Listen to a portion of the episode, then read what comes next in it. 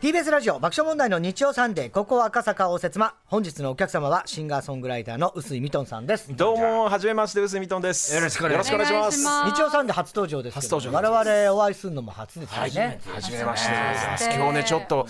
差し入れを持ってきたんですけど、オいいのに差し入れープニングなんかトークを聞いてから買えばよかった。あら、栗が欲しいって栗じゃねなエく、リカ様言っててシュークリーム買って、シュークリームと和菓子、あららもらな大か好きだからもうと。ああ、よかった。あのシュークリーム冷蔵庫にちょっと後で用意してる。あ本当にはあい。と和菓子。和菓子も買ってきましたもらわなくてもよかったのにえー、ありがとうございます。疲れるよ最初の爪が甘かった。いやいやいや次は危ない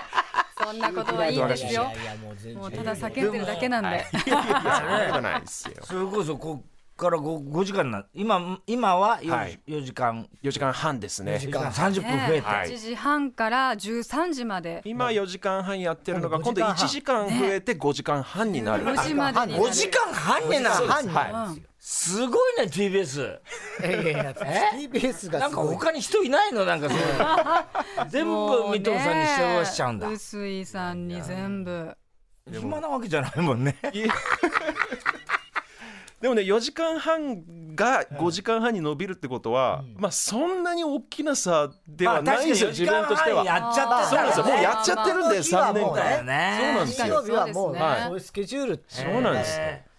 でもコーナー増えたりはするそうで感すじでねすよねはい、コーナーもいろいろ1時間分。そうですよどういうねふうにネタのコーナーとかいろいろってうネタのコーナーはないで すね。シンガーソングライターですからね基本ねそうなんですネタはやってない ネタはやってない。こういうディスクジョッキーっていうかこういう喋りっていうのはもともとあったんですかこれがですね完全に初めてで、いきなり4時間半の生放送っていう完全に初めてです完全に初めてって珍しなんくでそんなことになったのこれ、えかなり話すと長くなるんですけどじゃあちょっとそのそうです前にねプもロフしィかーしルた行らきま先しょにうプロフィール行った方がいいかもくらいな感じかもしれません、そうしましょう。ははいい。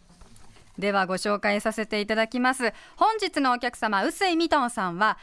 1984年昭和59年に東京都の世田谷区でお生まれになりました都会っ子だねえそうですね、高校卒業後にアメリカの音楽学あえー校すにごいね入学、中退後はロサンゼルスへ移住じゃあ俺しと一緒だギタリストとし行ってたことねえだろ活ロ動サンゼルスロスロスだろ LA だろ LA だろじゃねえんだよ LA 行ったことないその後ですねシンガーソングライターに転身をされて二十歳の時に帰国、ん独学でピアノも始めグラフィックデザイナーアートディレクターとして働きながら全く 一緒だ数年間にわたって曲作りをされました、2010年頃から再びアメリカに渡りまた行っちゃったんだ卓録機材を詰め込んだリュックを背負いアメリカ各地方の音楽都市を放浪ただもんじゃないねねこえんな人生すごいねすごいですね。でさらに勇気があるよ自力で勇気が ね自力でアポイントを取りながら現地のミュージシャン宅でセッションを重ねる旅する宅録アーティストとしての活動をスタートさせてファーストアルバムすごいなシンガートラベラーソングライターを完成させました。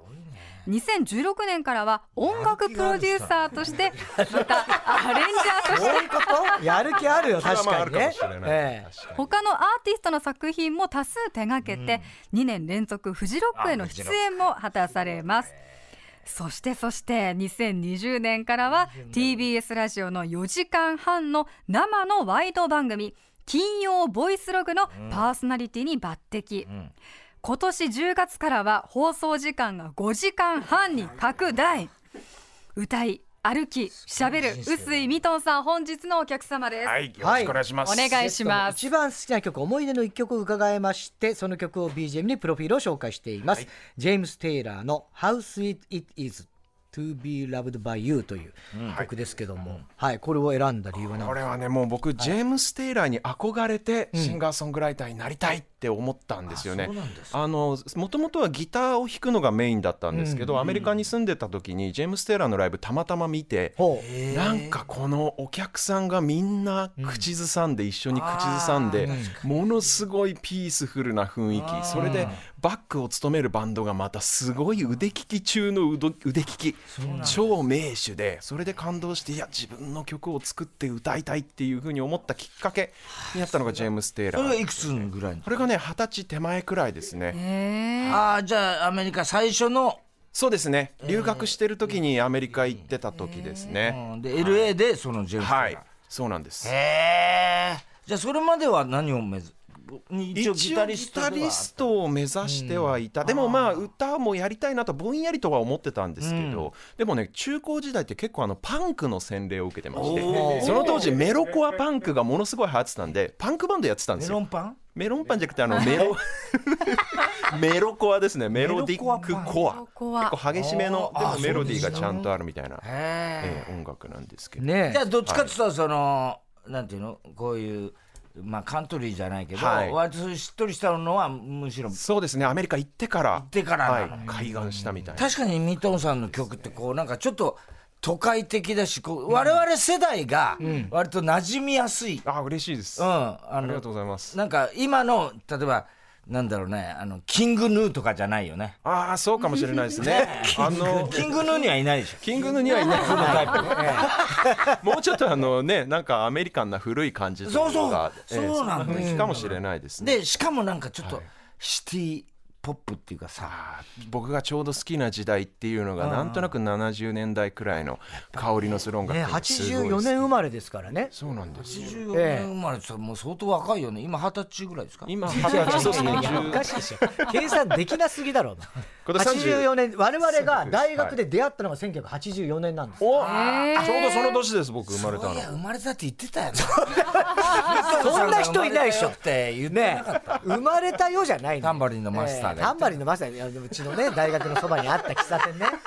えでもすごいよねこの卓す録みませんこねえの情報量の卓いやもう録アー俺ティスさトなかなかこのディスクジョッキーとして経験があるから選ばれたんだねきっとなんかいろんな話がでもねもともとこのラジオの話って最初に来たのはなんで僕この「金曜ボイスログ」の枠にすっぽり収まったかっていうともう完全にこれコネ入社みたいなえ裏口みたいな感じどういうこと裏口それは俺のだからえ太田さんの前で裏口はないからそギれャギャグじゃない失礼しそれはギャグじゃないし、ね、俺の持ちネタだよええ持ちネタじゃないコネ入社っていうかなあの僕の小学校の頃の同級生が TBS ラジオでディレクターをやってまして、でなんかこの新しい改編があって番組をこう作ろうっていう話になった時に、そういえば小学生の時の同級生で結構変わったことやってるやつがいてっていそうなうんだ話になって。でさらにその前段階もちょっとあってですね、僕普段からライブをやる時の MC がめちゃくちゃ長いんですよ喋りあがあ喋りが喋り曲と曲の間がうんの喋りさだまさしタイプそうさだまさしか臼井ミトンかみたい なそ半分喋り、早く曲いけっていう感じの雰囲気になるくらい喋りが長くてそんなこそんなことしてたらこうなんかミトン君ラジオとかやうんっ確かたにらいいんじゃないのか、向いてるんじゃないのかみたいなことを周りからちょっと言われてて、それでちょっとその気になってたんですなね。ってたねでなっててライブ中に僕がちょっとまあこういう具合で喋りが長いんで、あのもしお客様の中にラジオ業界関係者がいらしたら、あらブッキングしてくださいなんていうのあを言っこう冗談で言ったらいたんですよ。あら意外と近いところに、ええそうなんですよお客さんの中にたまたま制作会社の人がいてあらららららそれまた小学そ生れのまた小学生の同級生とは別でい別にてですねうんそれで他局なんですけど1時間のトーク番組にブッキングしてくれたんですよ。おお、えまあ、こういうその旅しながらアメリカ中旅しながら音楽作ってるなんていうこのネタもあるもんですからそれで1時間の番組出て。でそのアーカイブが YouTube に残ってたもんで、僕の同級生の子があの推薦してくれたそ時れをはにいこの TBS ラジオのプロデューサーがその YouTube のアーカイブを見て、んあれこれなんかいいんじゃないのかみたいな感じでで最初は30分のなんかお試し番組みたいなのがあやるよねそれこうねあったんですよ。はいはいそれでその番組をまあそれは収録だったんですけど、でも30分ですよ30分で何が分かるのかっていう感じもしますけど、まあええね4時間半の番組やろうっつっいてやんそでりゃそうだよねまあねそうなんですよでも30分の収録があってそれも初めてこの一人しゃべりで何かラジオ今までゲストとかでこういうふうにアーティストとして呼ばれるっていうことはそうあっても一人で30分っていうのは初めてやってそれはね僕的にはもう全然うまくいかなかったあーなんかうまくしゃべれなかったなってちょっと落ち込んでたんですようんただその現場にいたスタッフの皆さんはちょっとこれいい感じかもしれないと思ってくれたのかその収録の後にちょっと食事行きませんかほっていうふうにみんなで誘われたんですよ。カレーかうら。なんでもいいだろう焼肉でした焼肉ええか結構豪勢に、ねええ焼肉だったん叙々苑ですけど叙々苑ほど高級ではなかったですはいそんな金はなそかうっそたういいんだよでもそこはそれでね焼肉屋に着くや否や、その収録スタジオにあったマイクスタンド、はい。あのマイクをこう支えてる固はい定はいはするいスタンドがヴィンテージの70年代のやつだったんですよ。うんうんでそれ僕すごい好きなマイクスタンドでうんうんうんそのマイクスタンドのうんちく話を4時間半くらいしちゃって、えうわスタッフ相手に、うんそしたらあれえーこいつほっといたら4時間半喋ってるぞっていうー焼肉屋で4時間そうなんで半す喋ったよものう4時間近く喋っちゃ肉っは食ったのてその時は肉も一応食べました食べでなもがら僕はあんまり食べてなかったです喋ってたんでそれでなんかねあ、じゃあこれほ4っ時間半といても喋ってるぞこいつはってことになったみたいなんですねあ、だからやっぱりそう、面白いね。えそう考えると人の人生ってねあ。んないもんよいやねあの夢は口に出せば叶うってことなんですよあアンジェアンリージュだナアンジュライブ中にとにかくライブあのラジオ出してくださいみたいなことをち言ってたんだょっと冗談のつもりで言っただけなんで、えーで、ラジオはじゃあもともと好きだったんでところがこれもねす違うんだ。言うほどラジオっ子ではじゃなかっないのたんですよな どうなってんだあよ。のね、まあ人並みに例えばほら試験勉強中に「オールナイトニッポン」聞きながらとか特に僕あの世代的にもう90年代 j p o p の全盛期だったんはいではいはいもうゆずさん西川貴教さんとか愛子さんとかもうすごかったですもう「オールナイトニッポン」面白くてそれ聞いてあとはまあ週末のランキング番組とかだから結構音楽とのなんかあの出会いの場とかアーティストとんこうなんかあの素顔を知るみたいな場でラジオはそれなりに親しんではいたけれども。で FM の方だもんね、どっちかっていそううとね。そうかもしれないですね、ランキンング番組とかはね、うんそうなんですよ。グ。へーだからめちゃくちゃラジオでもネタには困んないでしょ、こんだけ活動して。そうですアねメリカでさ、だって、経どうなって歴んでがすすかごいこの、その、あ自分でアポイントを取りながら、そうなんですよ。現地のミュージシャンってど,、はいどうやるこれねもともとは憧れのほらそれこそジェームス・テイラーとか、もう往年の780年代の,、あの名手たちというか、名アーティストたちのレコードのクレジットを見るのが好きで要は誰がドラム叩いてるのかはそうわか誰るわがけ誰がギター弾いてるのかとか映画の後のクレジットロールみたいにはいはいレコードにも書かれてるんですよ。そうなんだそれ見てあ自分が好きな曲は必ずこの人がドラム叩いてんだなとかあーすごいよこの人のギター僕すごい好きなんこだこまみでたいはな見。ないベースは見るけどなあそこベースベース見るかい見ないでしょベースだけは見るの一応チェックするカラオケの最後の作詞作曲ぐらいのところは見るけどあこれも堤恭平かとねかでもそっちが見堤ない恭平さんの曲が絶対好きなとかあるじゃないですうんあるかあるそういう感じでミュージシャンたどって見てったら結構そういうミュージシャンって来日してるんですよあのブルーノート東京とかビルボードライブとあ意外とそうバッかクバンドで来てそたりうなんですよジャズ箱にジャズ小屋に結構バック名手のミュージシャンたちが自分の名義で来たりしててで彼らも CD 売りたいもんだからライブ後に物販でサイン会やりますって言ってあそ CD 買ってくれたらサインしますよっていうようなのがあるんですよ。う大変なんだねそうなんですよ。まあミュージシャンみんな大変ですよ。そうそうそう。それで僕がその CD 買って列に並んでサインもらうときに僕が聞いて育った昔のそのアナログレコードっていうのをこうこっそり持っていってああ喜ばれるでしそょっちれはにサインをもらうっていうのをずっと繰り返しててでなんかちょっと一言二言会話もそれねアメリカ英語はできるからええねなのでそれでまあちょっとねこんな僕こういう感じの音楽やっててってデモテープを渡してそれも本当にまあせなんだろうな社交辞令じゃないけど世間話の延長線上みたいな感じでもしよかったすごいらねあの弾いてくれませんかくらいの一言を添えて言ってたらあ弾く弾くみたいな感じで名刺渡してくれる人とかいて。これ頼んだら意外にやってくれるのかもすしれないごっていよいねうそのなんかやっぱり積極的だ行動力が行動力がねあただねなんかそんなにお押し押しで絶対いてくださいみたいな感じで僕も言ってるわけじゃなくて本当になんこうよかったらよかったらなんちゃってくらいな感じで言ってる のにな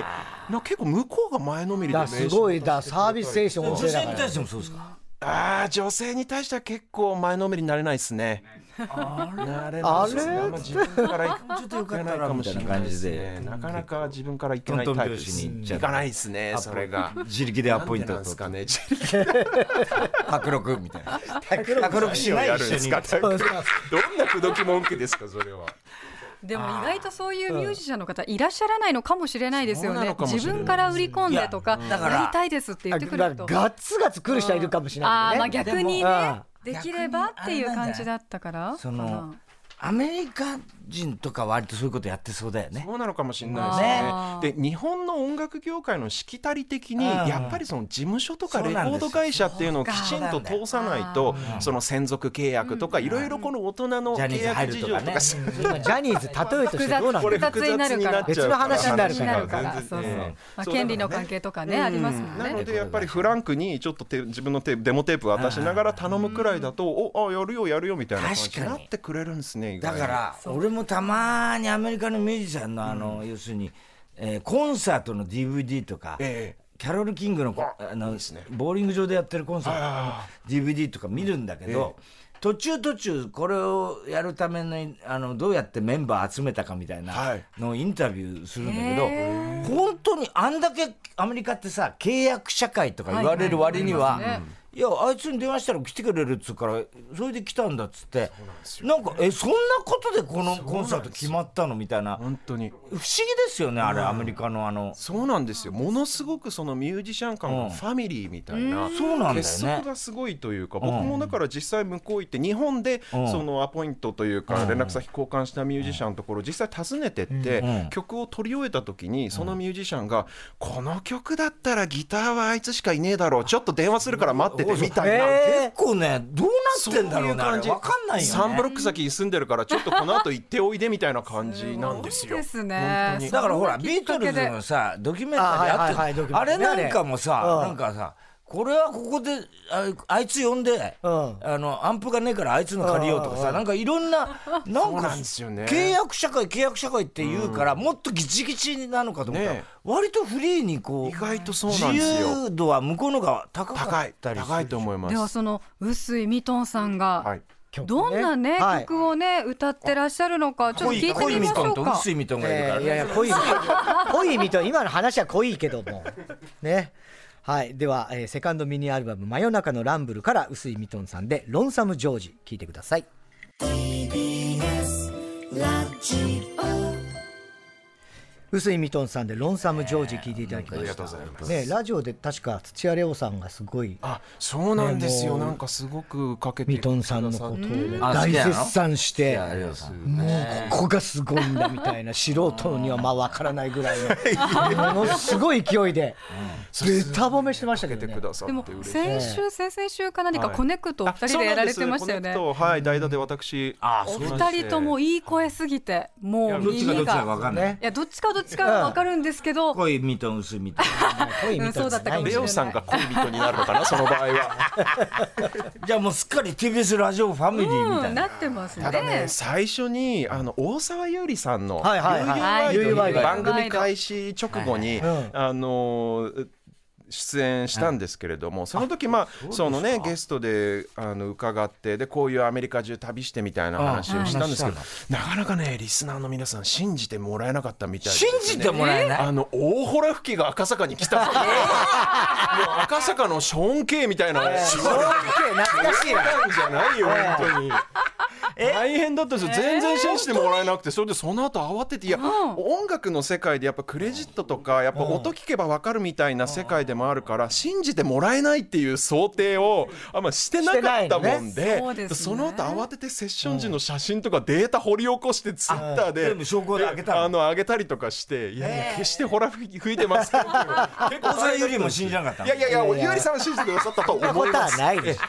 大丈夫だと思いなますかなか厳しいリスナーだったんでですもね。ねやっぱりそのまだこののラジオを聞いてくださる皆さんとのこの信頼関係だったりとか距離感とかっていうのをなんかそのまだ番組始まった当初なんか自分の中ではこうちょっと象徴するようなエピソードあと確しかてにね、はいちょっと異分子が入ってきたみたいな感じだったのかな、うんねまあゆりさんの客と客ま層があ違うねだろうから、客層が違いすぎる年齢層もねまあねおそらくかもしねれないですけど。今じゃあもう結構楽しくやってる感いじやもうでも最初からすごく楽しくやってますはいなんかねすごく自分がやりまあお昼の番組っていうことでいろんな人ねあの聞いてくださってると思うんですけどすごく僕があのーなんていうか僕が持っている個性にすごくあのースタッフの皆さんもこうなんか無理のないような番組作りっていうのをすごくしてくれてるような感じがまあおし昼てはね割とこうゆったり聞きたいというか、ね、また声声も喋り方もね声もいいからね耳に入声ってくがる柔らこれかくて素ねで敵もです。こう経歴見てると実際にそれじゃプロとしてのはいそのレッスンというか、ええそういう音楽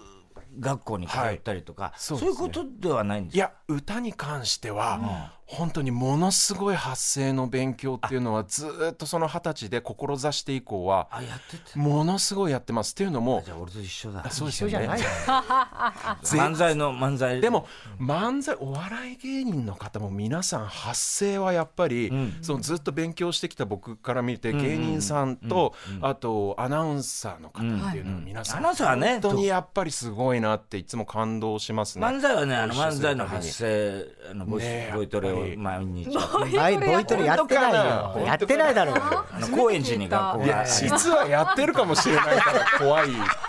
影の努力、臼井ミトンさんにはこの後もまだまだ付き合っていただきたいと思います。一旦 CM 交通情報です。 TBS ラジオ TBS ラジオ爆笑問題の日曜サンデー、ここは赤坂応接間、今週のゲストはシンガーソングライターの臼井ミトンさんです。スイミトンです引き続きよろしくお願いしますお願いしますゲストの名前に合わせてそれぞれの文字で始まる質問をリスナーから募集しました今週はみトンの文字から始まる質問ですはい、はいラジオネームもしよしもう一発見てきました、はいミュージシャンと名乗って疑われた時はどうやって証明してますかまさにさっきのねさっきのね悠々ワイドのリスナーの皆さんからの小沢ゆりに疑反われたっ応ていうと大沢ゆりさんは疑ってないのよ。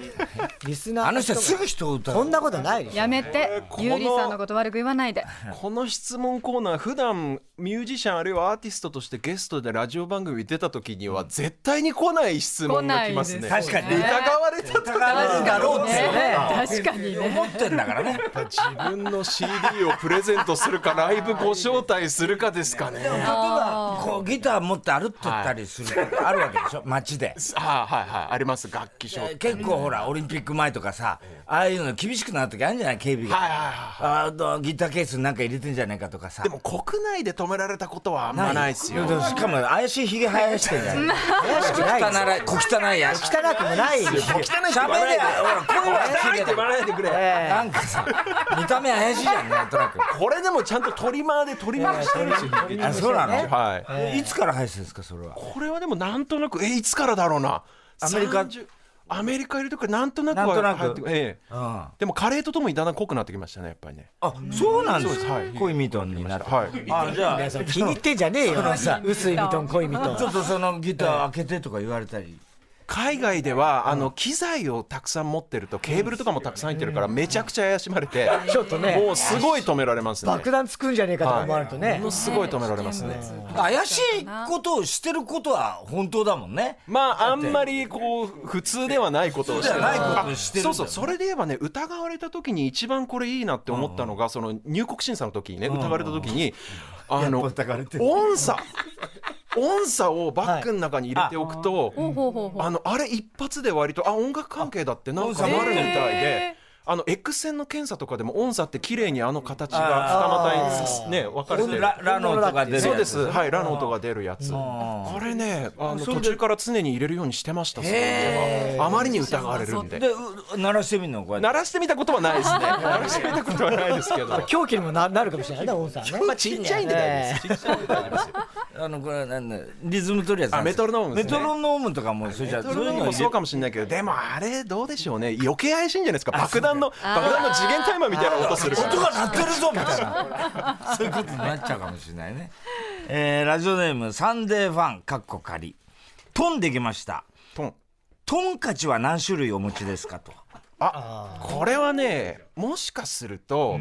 あの TBS ラジオ土曜日に工具大好きっていう番組やってますねがあるんですけれども、はいはいその工具大好きっていう番組実は金曜ボイスログの工具特集から派生して出た番組で、やってますひょよっねと。したら、あの金曜ボイスロググループがその工具好きっていうのを分かってて送ってくださってるのかもしれないですね。リスナーだ、じゃあ。だからねハンマーはねちょっとその打面あの打つ側を傷つけないようなゴム製のラバー製のものとか、結構何種類4種類くらい持ってますあら、よす。ごいで。こうやって真面目に答える感じでいいですよいやいね。やこ真面目に答えのてるよ工具が好きなんだ工具はねあのやっぱりなんかいろいろ自分で作ったりあの日曜大工もそうだいし。ろいろやるんですねあの機材関係とかもハンダ付けとかすごい好きで。すごいわ。ハンダ付けまでやるのあ回その音楽のそのアンプそとうかなんのですそうなんです。あだからハンダもともとついてるのを溶かしてなんか自分の好きな音するハンダをえ付け直すみたいなこととかも結構好きあ判断によって音が変わるんだ変わりますあ知ってたけどね知知らねえだろ知ってたけど超びっくりしためちゃくちゃしびっくり僕らはラジオだから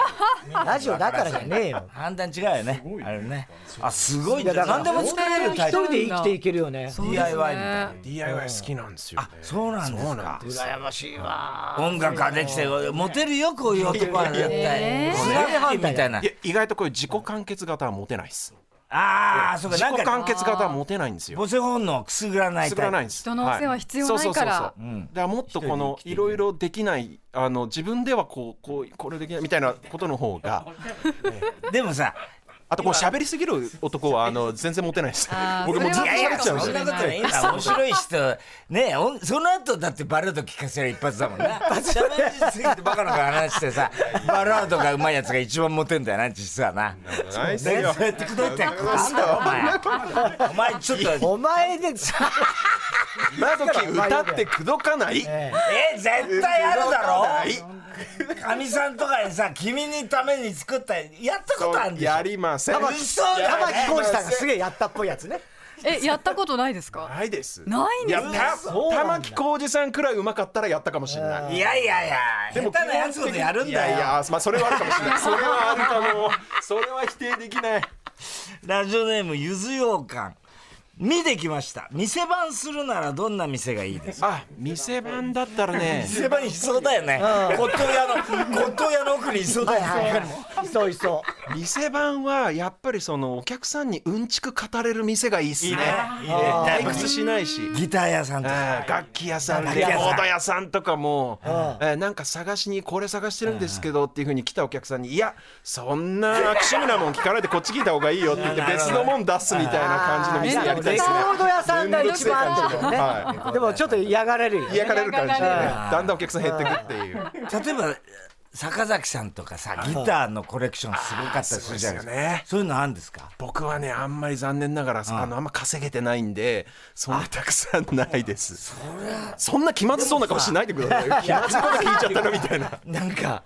あやっぱりこう、その欲望はありますかこう、ヒットチャート1位みたいなのを、いずれこう、なんか、僕はね、完全にないですねなさそうだよね。はい、っていうのもやっぱり自分が本当にこれそういでいしょ作品を作れたうんうらんそれでいいと思うことを作っていきたい売れちゃダメだよ。 売れちゃダメだ本当にいいです本当にいいのかいや、俺、それで、おミトンさんの曲聴いてて、あ、こういう曲作る人今いないよなって思ってて、っていうのは、だから、う逆を返せば、なぜいないかといえば、こういう曲が今多分ね、本当そう売れ線じゃない売れですよね線じゃないんだなと思ったけど今の若い人はこういう曲作ってもらうたらすごい嬉しいって思うから、そのまんまでいいと思うねありがとうございます、うんい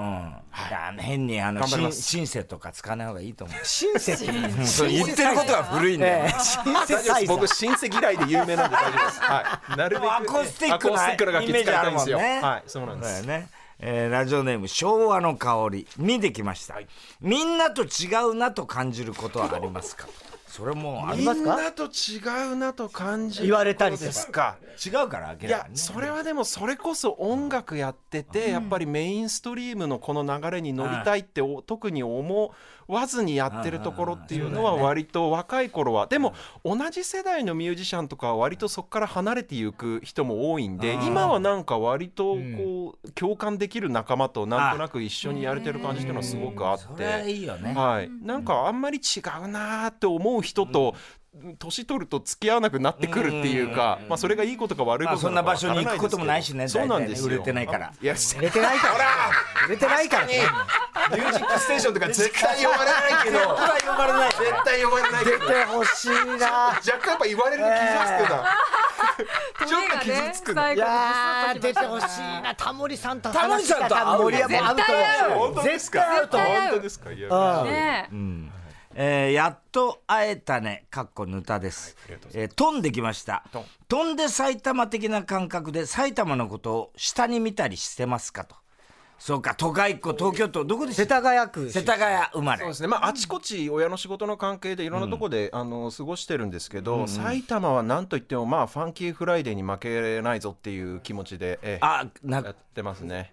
小林和也はね、いナ小ック林ナ和也さんックファイブ、はいはい見下したりはして見ない下してないっすいや、だってそもそももう大先輩です世田谷、いや、それ小林克也は見下さないだろうけど、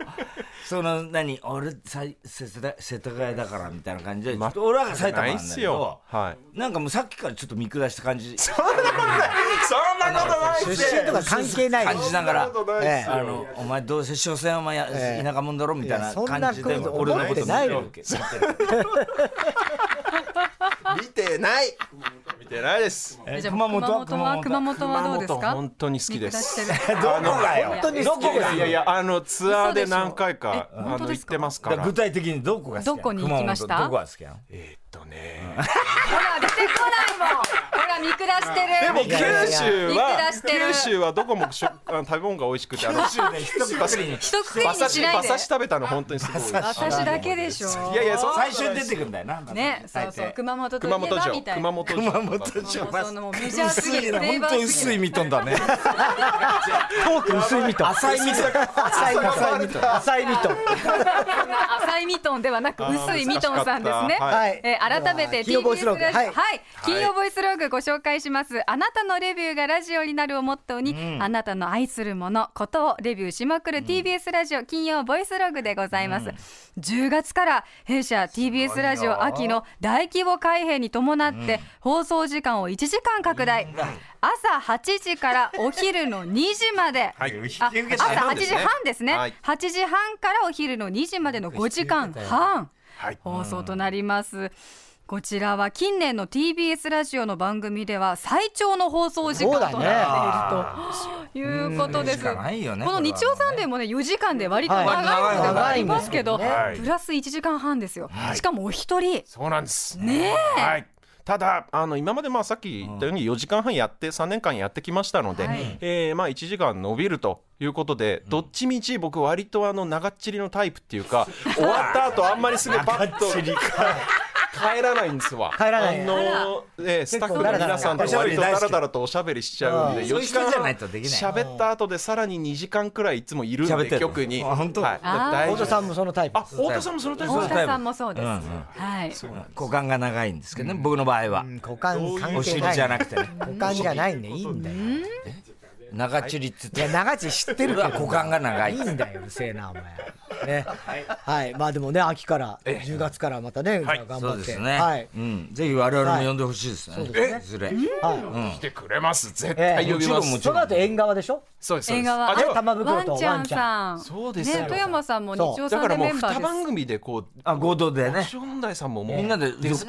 ートやりましょうよあコンサートですかコンサートやった何歌いますえどうぞ歌いますももちろん何歌いますあのー昔の曲引っ張り出してこようかな何だよ昔の曲そして僕伴奏します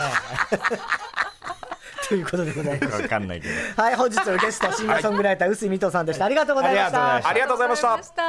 TBS ポッドキャスト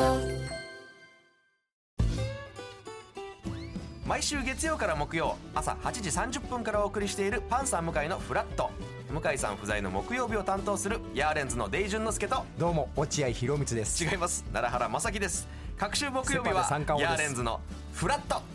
せーの聞いてね